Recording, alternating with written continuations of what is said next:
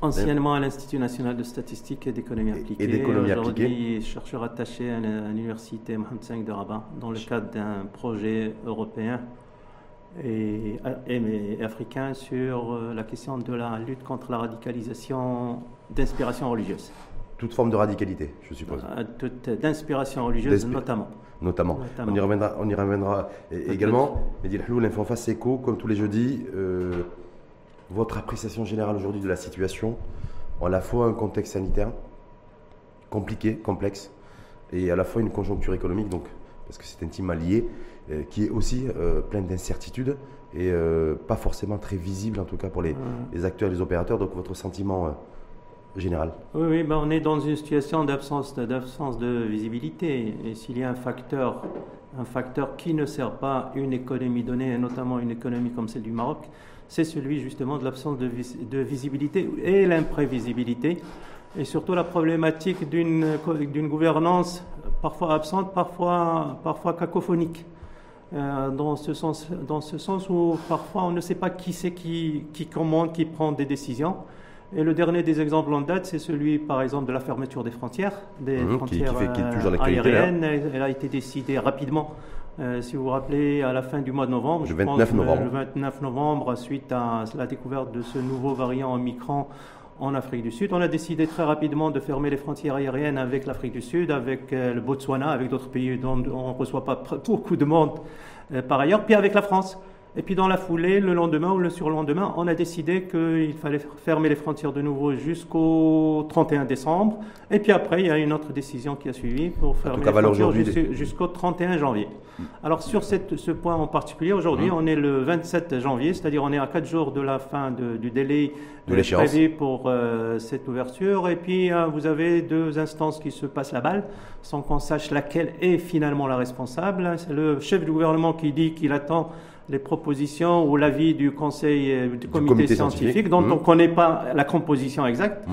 Et puis le conseil scientifique, le comité scientifique qui dit finalement ça ne relève pas de notre sort. On attend un avis du gouvernement, lequel avis du gouvernement ne nous vient pas, et puis qui dit par ailleurs d'autres membres de ce conseil scientifique disent qu'on peut ouvrir, puis d'autres qui disent ah oui oui aujourd'hui on n'a jamais dit on n'a jamais dit ça.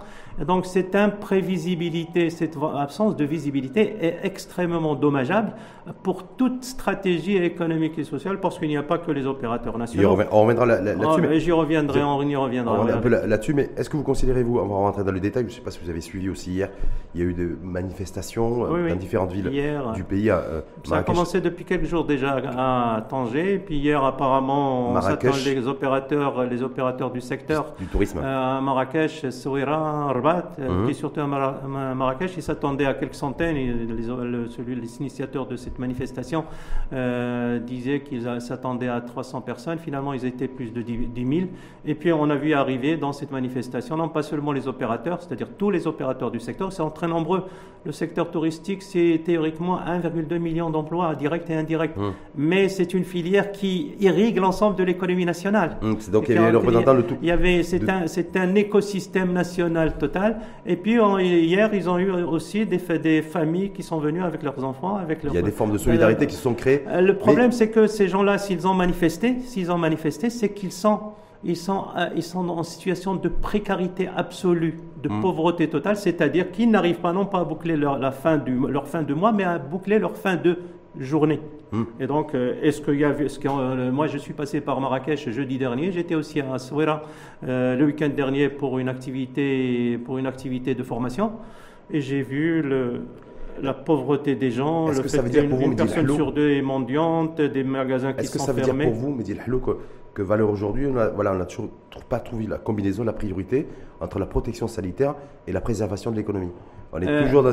On va dire, on va dire qu'au début du mois de mars 2020, il y avait la surprise il y avait le constat que le système sanitaire ne pouvait pas absorber une déferlante et, euh, liée à la pandémie. Il y avait aussi un certain nombre de, euh, une situation grave qui s'est déclarée en Chine, bien évidemment. Mhm. Et puis après, on a vu un ensemble de dégâts sanitaires en Italie d'abord, et puis après en France, en Espagne, aux États-Unis d'Amérique.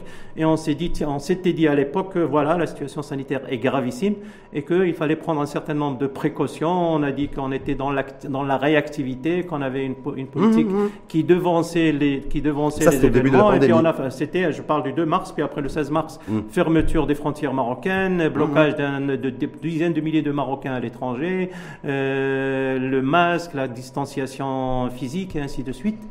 Et puis progressivement, évidemment, on a vécu avec pendant l'année 2020, puis le, de toute l'année 2021. Et puis aujourd'hui, qu'est-ce qu'on constate?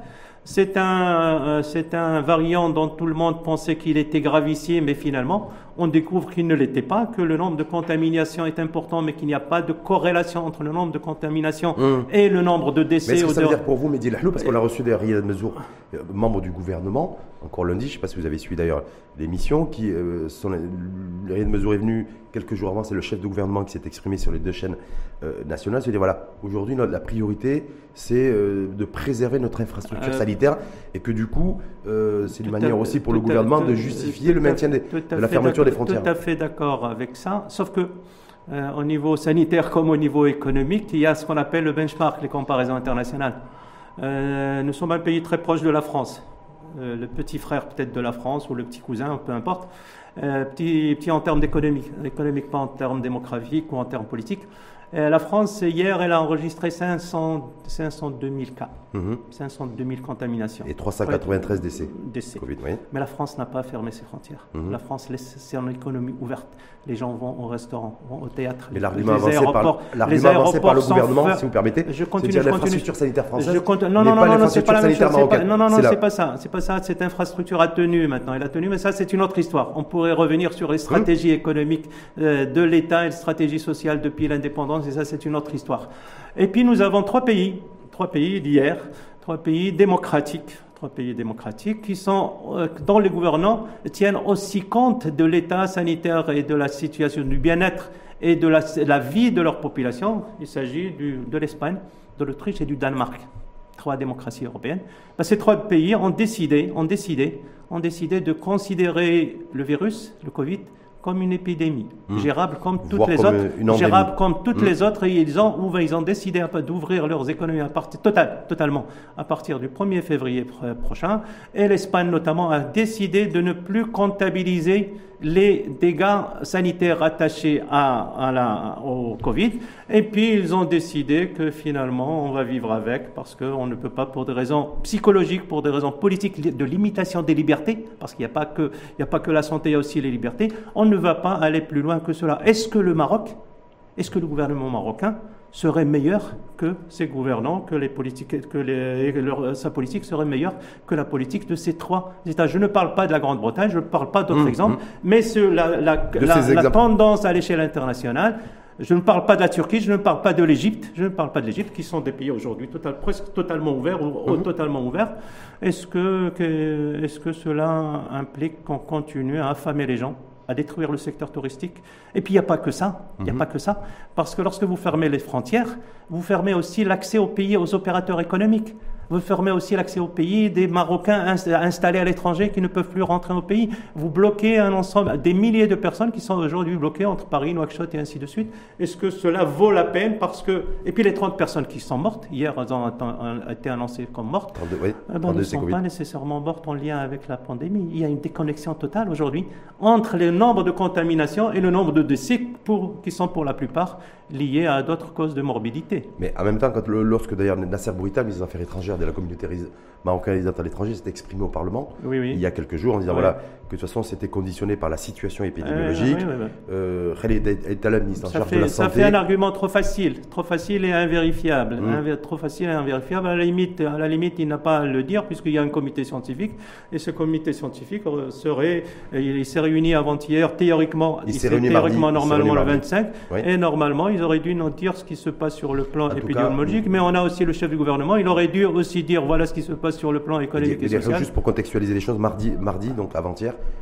ce comité scientifique euh, anti-Covid s'est réuni et n'a pas tranché sur la question du. Il y a, il de y a la ce- réouverture ce qu'il des frontières ou pas Ce qu'il y a, c'est qu'il y a une cacophonie, comme je l'ai dit tout à l'heure. Le chef du gouvernement dit c'est au comité scientifique de décider. Le, comité scientifique dit c'est au gouvernement de décider. Le comité scientifique dit que ça ne relève pas de mes prérogatives. Donc il y a un problème. Il y a un Mm. problème de cohérence Dans au tous, les moins au pays, niveau dans, de la décision que, dans, politique. tout- dans tous les pays que vous avez cités, effectivement, qui ont ou, ou- ou réouvert totalement ou qui sont avec un agenda, vous avez fait référence à la France et l'Hexagone, donc un agenda de, de, levée euh, progressif de, de, l'assouplissement des mesures sanitaires, c'est le politique qui a pris la décision. C'est le, bien sûr, c'est le Est-ce que Valeur aujourd'hui, vous considérez que c'est Azer Nouch qui est chef de gouvernement, donc c'est la parole politique aujourd'hui? Ben, C'est la parole politique, bien sûr. Mmh. Ben, il y a je pose la question. mettre en balance les effets, les effets évidemment sanitaires de, la, de l'épidémie désormais, puisque désormais on parle d'épidémie et de quelque chose d'endémique. Hum.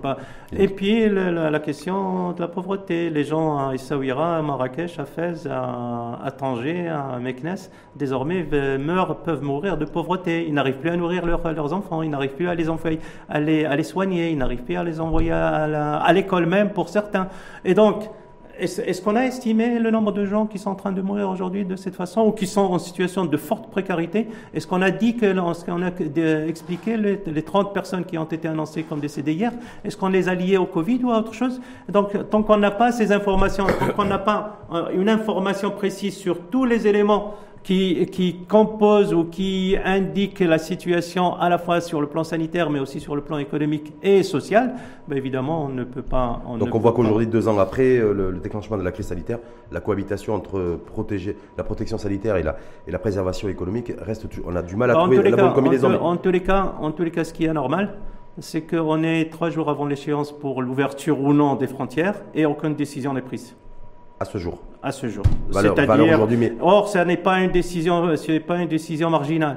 C'est ouvrir le pays ou le, le, le, maintenir dans une fermeture euh, dont on voit les dégâts aujourd'hui. Euh, si le chef du gouvernement se déplaçait un peu plus, si le ministre de l'Industrie que vous avez reçu jeudi dernier se, déplaçait un peu plus, peut-être il verrait là euh, l'état de l'état de, précarité absolument insupportable dans laquelle vivent des villes, des villes entières, mmh. Marrakech, Fès, et Chaouen et d'autres villes qui ne vivent et qui ne respiraient que par le tourisme. Mmh. Ça c'est pour le, tourisme, un secteur, un secteur vital. En même temps, c'est pas le secteur qui tire le, notre, notre PIB. c'est quand, même, c'est quand, quand, même 8% du PIB. c'est 1,2 million d'emplois directs. C'est 2 à 3 millions d'emplois qui sont liés à, l'écosystème touristique. Et par ailleurs, on ne peut pas, on ne peut pas sur, depuis 60 ans, parler de la, de, du tourisme comme un secteur stratégique et puis le rayer par un trait de plume euh, en considérant qu'il ne représente rien. Et comme je viens de le dire, il n'y a pas que le tourisme, il y a aussi tous les autres opérateurs économiques, il y a toutes les familles qui sont concernées. Et évidemment, c'est un point humain important qui doit être mis dans la balance. En même temps, rien de mesure, une fois de plus, qui était là lundi, mais de toute façon, parce que je voulais vous amener sur l'impact aussi macro, hein, macroéconomique, politique publique, relance, reprise économique. Mais de toute façon, la reprise économique, elle est, ah bah, juste pour revenir, elle, est, là, elle, est, elle, est, effective. Oui. Pour revenir à la, à la pandémie, en fait, euh, la pandémie telle qu'elle a démarré et telle qu'elle a été traitée depuis le mois de mars 2020, euh, le premier cas de contamination a été constaté le 2 mars, euh, a, mis en, a mis en avant nombre de défaillances ou, de, ou d'insuffisances ou de déficits sociaux, notamment, je ne parle pas des mmh. déficits économiques. Premier déficit, il est sanitaire. Mmh. Et on découvre que le pays aujourd'hui ne dispose que de, 20, que de 23 000 médecins entre public et privé, alors qu'il en aurait eu et qu'il aurait eu besoin euh, pour répondre aux normes de l'Organisation mondiale de la santé de 60 000 médecins. Hum. Par ailleurs, il y a une douzaine de milliers de médecins marocains qui, qui travaillent, médecins femmes et hommes, qui travaillent à l'étranger. On a découvert aussi que le système éducatif ne tient pas la route. Et cela a été très rapidement constaté, notamment par la faillite de ce qui a été appelé l'enseignement à distance et surtout par la faillite quasi totale, l'arrêt quasi total du secteur privé d'enseignement. Hmm. On a découvert aussi à travers la création de ce, de ce, de ce compte pour le Covid que 25 euh, millions de Marocains, entre, entre 24 et 26 millions de Marocains sont en situation soit de précarité, soit de forte précarité. Mmh. Qui des 25 millions qui, dans les chefs de famille, à peu près 5 millions travaillent soit dans l'informel, soit dans le secteur non précisé, soit qui disposent de revenus très faibles. Et donc, ça fait deux tiers de la population marocaine qui, est, qui se trouve en situation de précarité sociale parce qu'elle est en situation de précarité économique. Et je pense que rien que ces deux éléments, bien évidemment, auraient dû à la fois orienter les travaux ou réorienter les mm, mm, travaux de ce qui a été appelé cette commission pour le nouveau modèle de développement sur lequel que sur l'action du gouvernement qui est venu après les élections du mois de septembre dernier. Sur lequel on va revenir, mais la valeur aujourd'hui, donc vous l'avez dit, on est le 27, 27 janvier, nouvelle année. euh, donc l'implémentation, le lancement de la, du projet de loi de finances 2022, avec une série d'objectifs qui avaient été qui est fixés, qui sont fixés dans cette, ce projet de loi de finances, toujours en lien.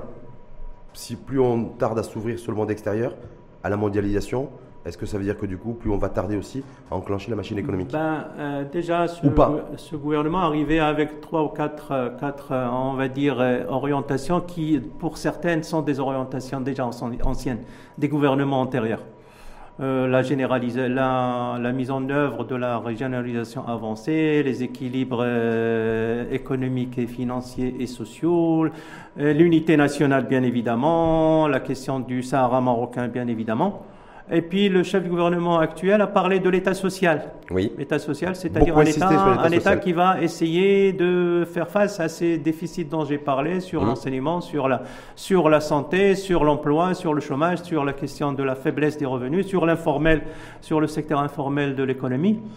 Et puis on découvre qu'il va proposer la création annuelle de 250 000 emplois annuellement. Sauf que le problème, c'est qu'avant ce gouvernement, il y, avait, il y en avait un autre. Euh, le chef du gouvernement du, du, du PJD, l'ancien secrétaire général du PJD, lorsqu'il a lancé, envoyé sa lettre de cadrage pour la loi de finances, pour le projet de loi de finances 2002, 2022, il avait annoncé un, un taux prévisible de croissance de 3,2%. Oui le chef du gouvernement actuel a annoncé le même taux de croissance de 3,2%. Or, lorsque, lorsque, vous, lorsque vous prenez ce taux de croissance prévu de 3,2%, euh, il ne permet pas d'abord de ramener l'économie à la situation de, de 2019. On a eu un recul de 7,3% selon les prévisions de la Banque, de la banque centrale en 2020. Et ma prévision, c'est que dans les faits, on était dans un recul de, compris entre 12 et 15%.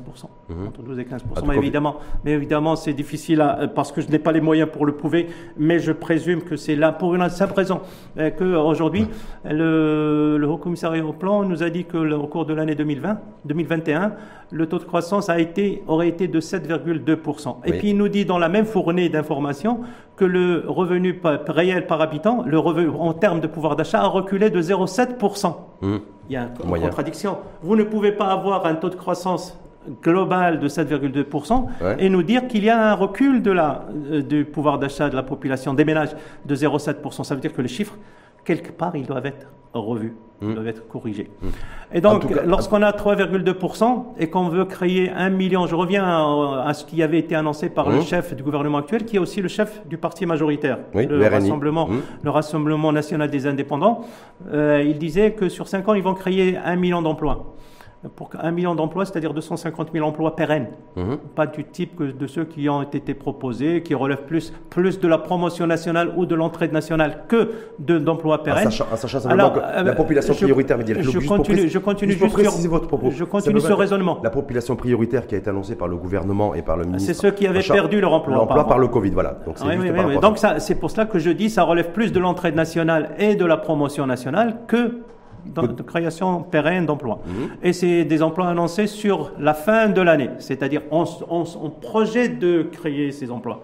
Mais pour revenir à euh, parler plus chiffres plus sérieusement, lorsque vous avez 3% de taux de, croissance, de taux de croissance, à supposer qu'un point de taux de croissance euh, permet la création de au maximum de 30 000 emplois mhm. pérennes, ça veut dire que, sur, ça veut dire que sur, sur un an, vous ne pouvez créer mathématiquement que 90 000 emplois. J'avais de dire, Mehdi Lahlou, euh, vous qui êtes économiste, qu'est-ce qui, qu'est-ce qui pourrait être fait dans la configuration actuelle? Vous avez vu qu'au niveau mondial, la banque, d'ailleurs, la, le FMI a revu ses prévisions de la croissance mondiale à la baisse. Euh, on était à 6,2, maintenant il parle de 4,1, 4,2%. De 4,2%, voilà. 4,1, 4,3, voilà. il y a une configuration. Le, le, Fonds monétaire international change beaucoup aussi dans ses prévisions. Hum. Euh, donc on voit que toutes les grandes institutions internationales financières ont revu à la baisse le, le, le niveau de croissance économique pour l'année 2022, intimement lié aux incertitudes de, de, ces variants, en tout cas de la situation sanitaire.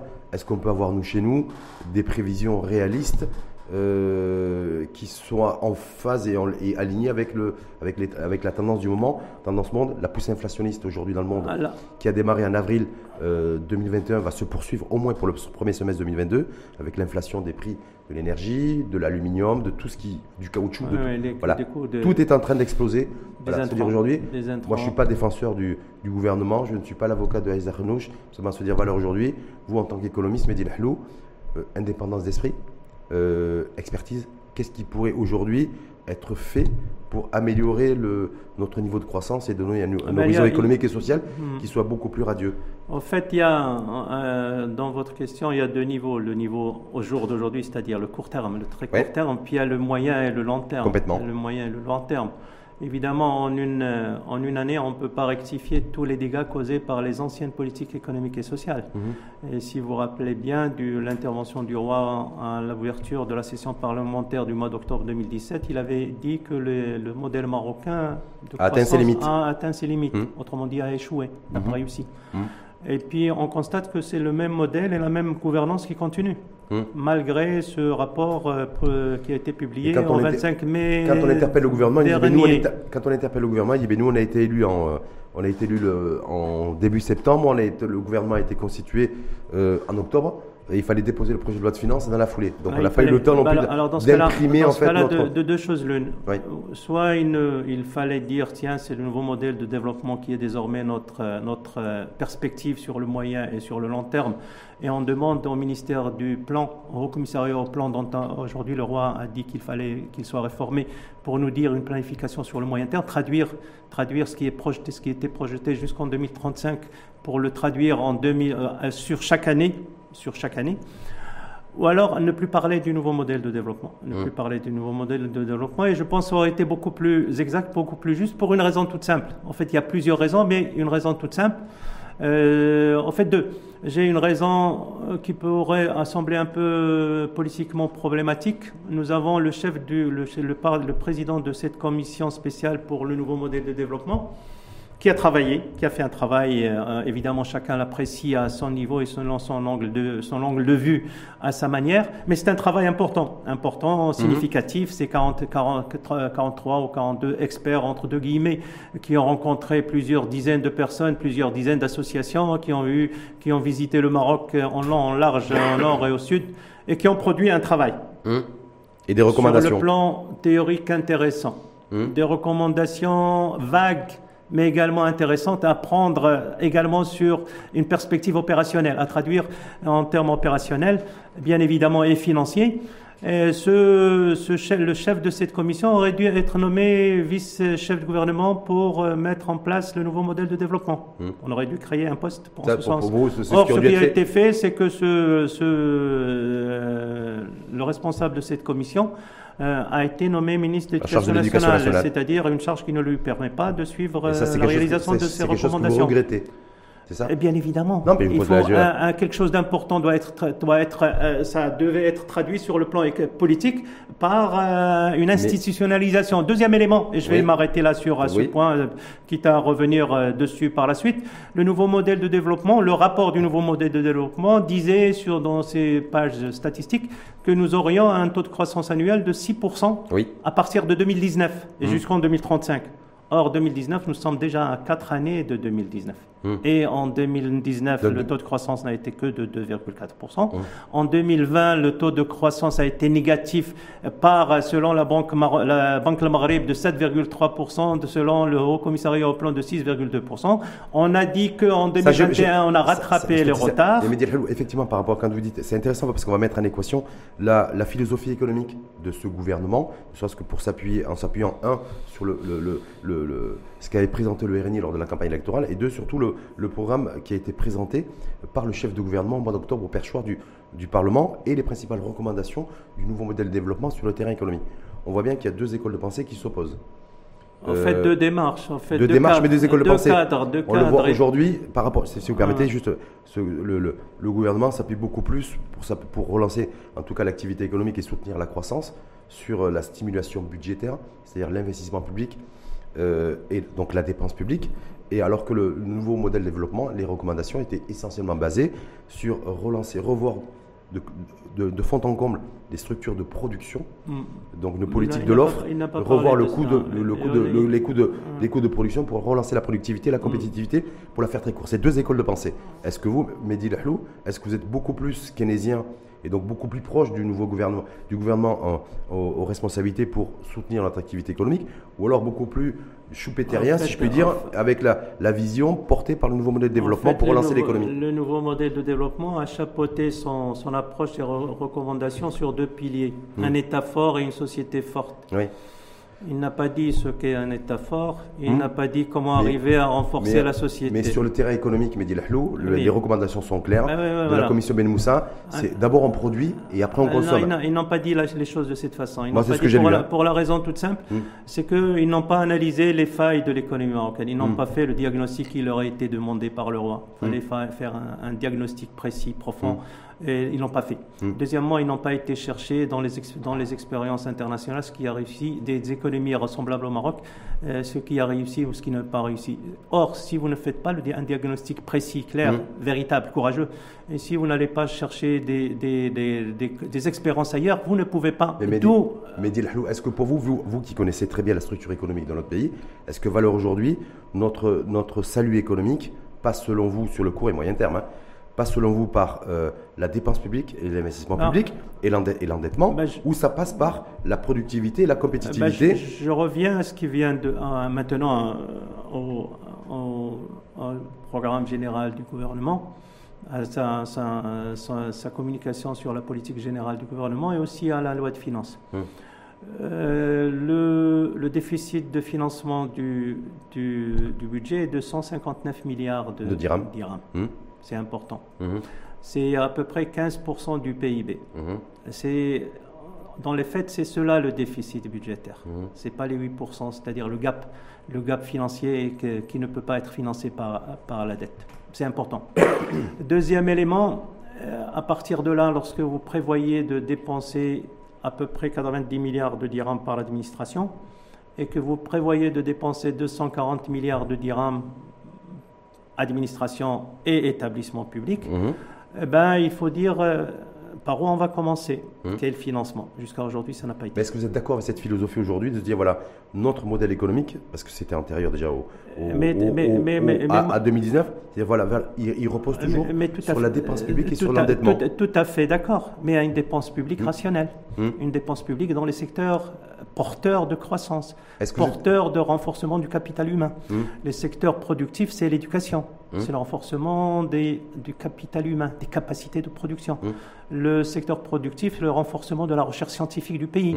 Le secteur productif, c'est la préservation de la santé des citoyens. C'est faire en sorte que les citoyens soient en état de travailler et d'être productifs. C'est aussi la formation professionnelle.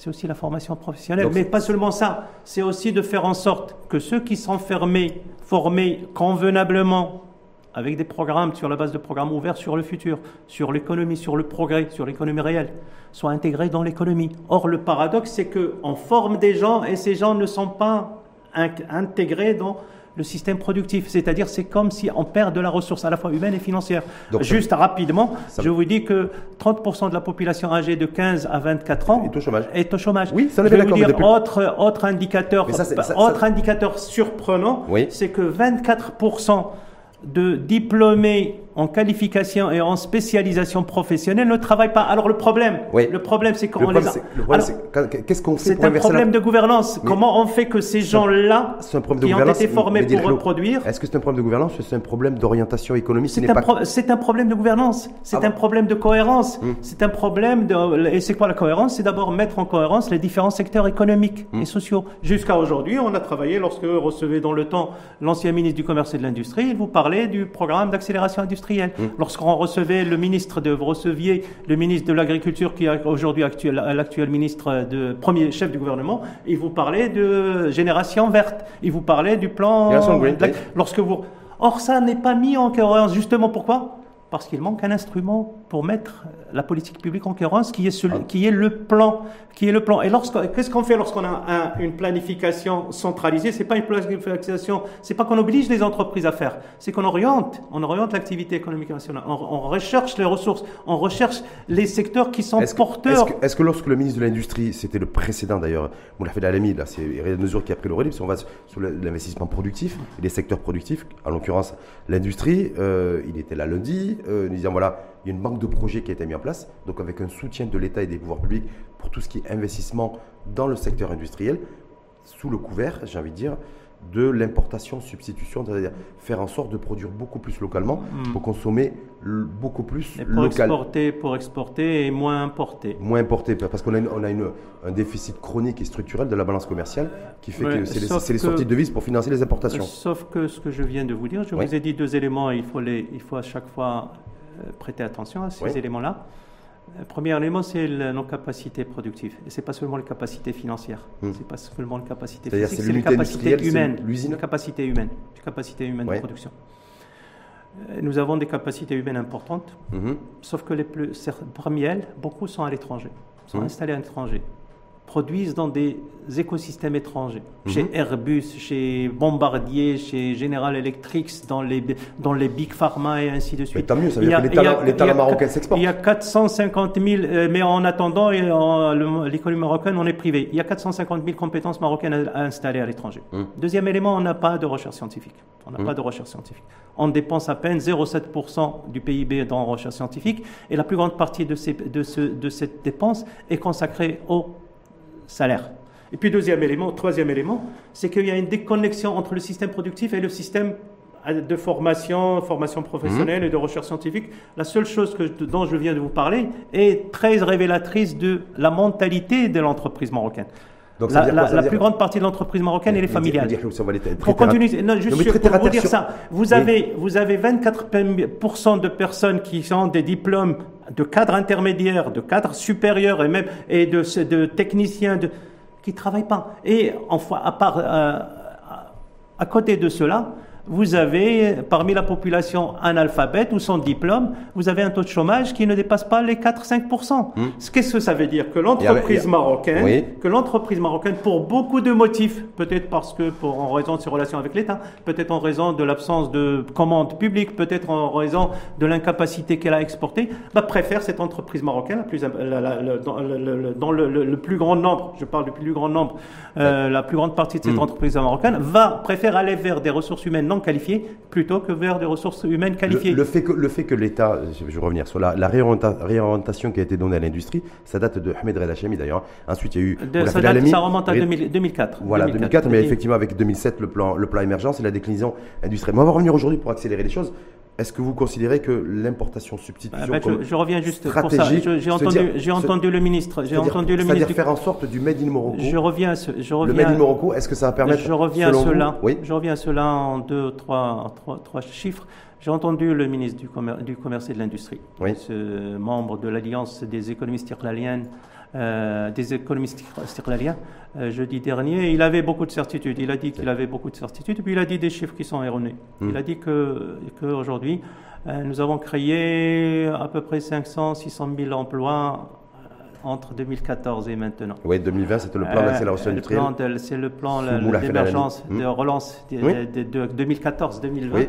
Et puis lorsqu'on va chercher les statistiques un peu plus loin, on trouve que finalement, juste, euh, ne serait-ce que pendant les quatre premières années, entre 14, en 2014 et 2019, il n'y a eu la création que de 15 000 emplois annuellement. Il n'y a jamais eu les 500 000. Il n'y a jamais eu les 500 000. Bataille, vous vous avec le, l'autre élément, l'autre élément, le HCP, on ne va pas rentrer là-dedans malheureusement. Mais simplement, vous, au-delà des chiffres, mais, mais, même si je sais que vous êtes adepte euh, des chiffres et des statistiques, vous aimez bien les choses, de la data qui soit précise. Mais c'est voilà, est-ce que vous considérez qu'aujourd'hui, le virage industriel pris par le Maroc importation, substitution, favoriser la production locale. Est-ce que c'est, ben, selon vous, ça permettra de... C'est un virage qui, est pris, qui était pris avec euh, Feu Hassan II dès le début des années 70 de notre mmh. siècle. Oui, mais je veux dire valeur aujourd'hui. Et, c'est, un, virage, c'est un virage qui n'a pas, qui n'a pas réussi parce qu'on n'y a pas mis les ingrédients. Mmh. On n'a pas mis la ressource humaine qualifiée. Mmh. On n'a pas mis la technicité qu'il fallait on n'a pas mis la formation professionnelle qu'il fallait. On n'a pas retenu les compétences marocaines pour y travailler. Et puis surtout, on a mal négocié un certain nombre de contrats ou d'accords commerciaux ou d'accords industriels avec l'étranger. Je vais vous dire un seul exemple. Oui, parce que je voulais pas qu'on parce on, est, on est malheureusement pris par non, le temps. Vous m'avez posé la question pourquoi ça n'a pas réussi? Aujourd'hui, l'industrie automobile, est-ce que ça a marché ou pas marché? Bah ça marche, sauf que on bah, est on n'est pas dans le dans le cœur de la production. on est dans les on est dans les productions intermédiaires, marginales. On est dans le plastique, on, est dans la carrosserie.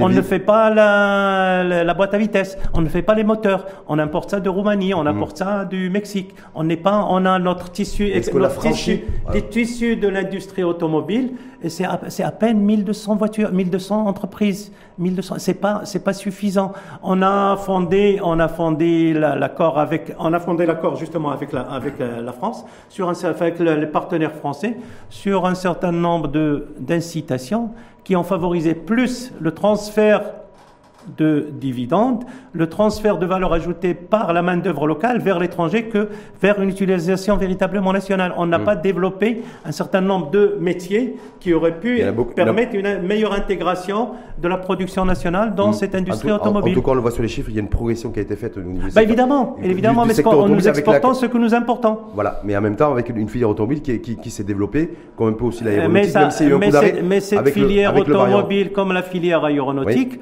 a cassé à cacher toutes les destructions d'emplois qui sont intervenues dans le textile, dans la chaussure, dans la chaussure. Donc ça fait que ça fait on revient à ce que on, a dit tout à l'heure, ça fait que ce, ce programme de euh, industriel amorcé à partir de 2014 disait qu'on arriverait en 2020 à 23% de, de PIB industriel. Or, on en est à 14%. On en est à 14%. on, en est à 14%. C'est les données du Haut Commissariat au Plan, c'est les données aussi de Banque Le.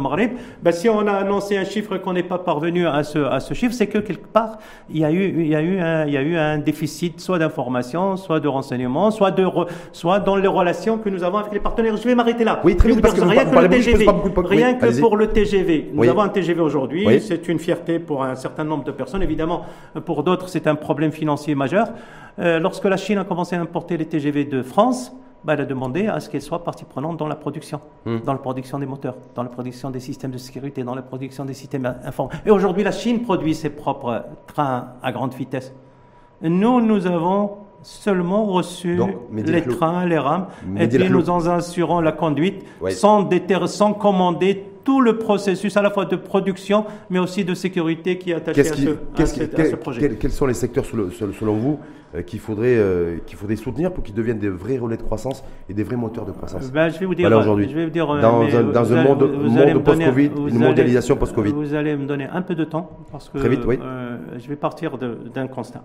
Le constat, c'est qu'aujourd'hui, souvent, souvent on avance que le Maroc en investit beaucoup on investit beaucoup, on investit 34% du PIB en investissement public, euh, public et privé. Hmm.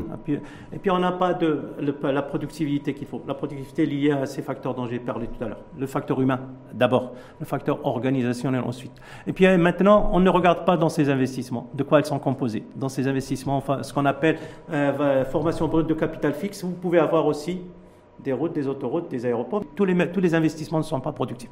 Et puis par ailleurs, on nous dit qu'on a beaucoup d'infrastructures au Maroc. Regardez les autoroutes et ainsi de suite, regardez ports, aéroports. Lorsqu'on regarde la carte du Maroc, bah, la concentration de la plupart de ces infrastructures se trouve dans l'axe Casablanca, Rabat, Nitra. Ça, c'est les, ça, c'est les constats, mais oh, Oui, c'est constat. Et puis on dit, tiens, on est surpris, tiens, les autres, les autres, les autres régions ne, sont, ne produisent pas, ne contribuent pas parce qu'ils ne contribuent pas à la production nationale, c'est qu'elles sont marginalisées. Hmm. C'est que les infrastructures que nous avons réalisées en Nord-Ouest, elles auraient pu être, une partie aurait pu être réalisée dans les autres régions du Maroc. On a le TGV, mais on aurait pu construire, creuser un tunnel sous le sous l'Atlas pour rejoindre, pour relier le nord et le sud du Maroc, le centre, et le, le, nord-ouest et le sud et le sud-est. On aurait pu faire des infra, on aurait pu faire un train à moyenne vitesse qui roulerait à 140. Alors ces éléments-là, qu'est-ce que ça permet Mais qu'est-ce que ça permet Il nous a pas échappé que l'État, l'État n'a pas non plus euh, des moyens les financiers mêmes ressources, les mêmes ressources auraient pu faire permettre de faire autre chose. Hmm. Les 30 milliards de dirhams qui ont permis de faire le TGV,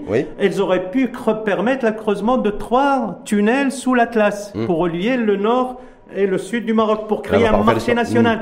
Les mêmes montants auraient pu permettre que tous les trains du Maroc roulent à 140 à l'heure, au lieu qu'on ait un train qui roule à 320 à l'heure pendant 120 km. Les mêmes ressources auraient pu, parce que pour revenir aussi à, à certaines dépenses administratives de l'État, notamment dans les écoles, aujourd'hui, le Maroc Quelle est, la dépense... première, quelle est la première dépense de, l'administration, de l'État C'est l'enseignement, bien évidemment. c'est l'enseignement, c'est salariale. l'enseignement, c'est la masse salariale. Est-ce qu'on a trop de fonctionnaires? Parce que moi, c'est bien, c'est- intéressant ce que vous on dites, n'a- parce que vous on dites, n'a pas il faut de revoir, reventiler l'investissement public. On n'a pas trop de fonctionnaires. Mais la masse salariale, elle est de combien Elle est de aujourd'hui 148 milliards de dirhams. Mais on n'a pas trop de fonctionnaires. C'est pourquoi si le elle est importante, le si budget- elle est importante, Oui. c'est parce que le PIB est faible. Hum. Je, on peut comparer à un État, un pays comme la France. Hum. La comparaison est facile parce que pour beaucoup de raisons, la France c'est 6 millions de fonctionnaires. Entre enseignants, médecins, policiers, armés, sur une population de 66 millions de, de personnes. Hum. Nous, au Maroc, c'est aujourd'hui 800 000 pro- euh, fonctionnaires entre Un- État et entre administration Un peu plus, et collège, un peu plus, 900, 1 million Ouais. entre administration publique et, et les collectivités locales, 1 million sur 35 millions de personnes, c'est-à-dire 3%. Mmh. Oui. Nous sommes loin. Mais, mais de- ça, mais ça, le problème, c'est que, un, c'est mal géré. Mmh. Deux, vous avez des déséquilibres dans, importants dans la répartition de la masse salariale. Vous avez des, je ne vais pas parler, je vais pas faire du populisme, mais on a des parlementaires, on a des ministres qui, qui perçoivent euh, 20, 30 fois, euh, 10, 15, 20 fois le SMIC. Mmh. Et puis, on a du personnel qui reçoit encore moins que le SMIC, y compris dans l'administration publique. Mmh. Et donc, ces équilibres, ces déséquilibres-là font qu'on a l'impression que la masse salariale est trop forte et qu'il y a trop de fonctionnaires et qu'il faut que l'État Bah, libère des fonctionnaires. Or, maintenant, l'État. Le, le débat, c'est l'efficacité de L'État a procédé en 2005 à ce qui avait été appelé le départ volontaire. Volontaire, ouais. Malheureusement, c'était une opération qui s'est retournée contre Mm. euh, l'État contre cas- le secteur productif parce qu'elle a provoqué beaucoup de sorties d'argent. sans- la, la facture de la masse salariale, c'est 57, 148. 57, 58 milliards de Euh, dirhams, et avec un accroissement annuel de plus de 2 milliards de dirhams chaque année. Eh ben, Alors, évidemment, est-ce qu'on pourra- est-ce qu'on peut- bah oui, mais est-ce qu'on peut continuer aussi à, voilà, à avoir une administration sur Mais c'est pas, c'est pas là, c'est pas, le écouteuse pro- c'est pas là le problème. pour C'est pouvoir pas là- de- Je viens de vous dire, c'est pas là le problème. Le problème, c'est Hmm. une, c'est la gestion de cette administration. Le D'accord, c'est problème, c'est de mettre, c'est de mettre le cette administration au service de le- du système économique, du système productif, mais aussi au, profit de l'ensemble de la, de la, de la, de la, de de société. C'est améliorer le Oui, niveau oui, de ça- formation dans les universités, c'est améliorer le niveau, le mais- niveau de qualification dans les hôpitaux, c'est faire en sorte que les hôpitaux soient répartis équitablement entre toutes les régions du pays. Ça n'est pas le fait qu'il y ait Mais tant de plus facile à écrire, à dire de- qu'à faire. Ben évidemment, ben c'est pour cela qu'on se ramène à la gouvernance. Sauf que si on à la lève, gouvernance générale. sauf que si on lève le, si on lève un petit peu la tête et qu'on regarde le ciel, ce qui se passe aujourd'hui, c'est qu'il y a de vrais enjeux en matière de transformation Ben, je numérique. viens d'en parler. Oui, de Je viens de transformation parler. numérique. C'est la recherche scientifique. La recherche C'est scientifique. C'est l'intelligence artificielle. L'intelligence Mais on a artificielle. aussi, on a deux, on a aujourd- aujourd'hui au moins deux, deux facteurs qui nous permettraient de voir euh, les, les choses autrement, d'une façon plus optimiste. On a cette population marocaine à l'étranger qui est Hum. prête à entrer. Hum. J'ai mené personnellement un travail en ce sens Hum. et j'ai découvert que nous avons une communauté scientifique immense marocaine installée aux États-Unis d'Amérique, qui a beaucoup contribué, qui continue à contribuer à, à la, faire face à la pandémie que le Maroc a reçue de plein, de plein fouet à partir du mois de mars 2020. On a une communauté euh, euh, agri- euh, scientifique et productive à Québec au Canada, Mhm. au Québec, au Canada. On a une communauté marocaine hautement qualifiée. Ces communautés-là, aujourd'hui, grâce, grâce au travail à distance, sont disposées à travailler sans retourner au pays, sans retourner au pays, Mhm. pour promouvoir la production nationale, pour faire connaître le grave. Maroc à l'international, pour permettre... Est-ce que vous êtes en train de dire que les talents marocains, et je sais qu'il y en a, ils sont nombreux, et tant mieux d'ailleurs, et tant mieux là où ils sont aussi hein, également, oui, oui. est-ce que c'est ça qui va permettre de faire rebondir Contribuer, re- Euh, rebondir contribuer chacun à sa façon, contribuer, contribuer, contribuer, D'accord. per- permettre, parce que le, le développement, c'est une action contributive, participative. On le, le chef du gouvernement qui a parlé le mercredi dernier, il a dit euh, les gens doivent appliquer la loi du gouvernement. Il n'y a pas de loi du gouvernement. C'est pas le, le gouvernement qui fait la loi, c'est le, parle, le parlement qui fait la loi. Mais maintenant, le gouvernement ne peut pas faire tout seul le développement. C'est les collectivités c'est les universités, c'est les Mmh. On revient- entreprises. on revient sur Et les deuxième élément, deuxième élément dont Ouais. je voulais parler tout à l'heure, j'ai dit deux, deux, au moins deux, deux atouts. Le deuxième élément, c'est que euh, au mois de novembre dernier, à l'UNESCO à Paris, lors de la dernière conférence générale de l'UNESCO, la 41e conférence, il a été décidé d'adopter une recommandation mondiale qui dit la science ouverte.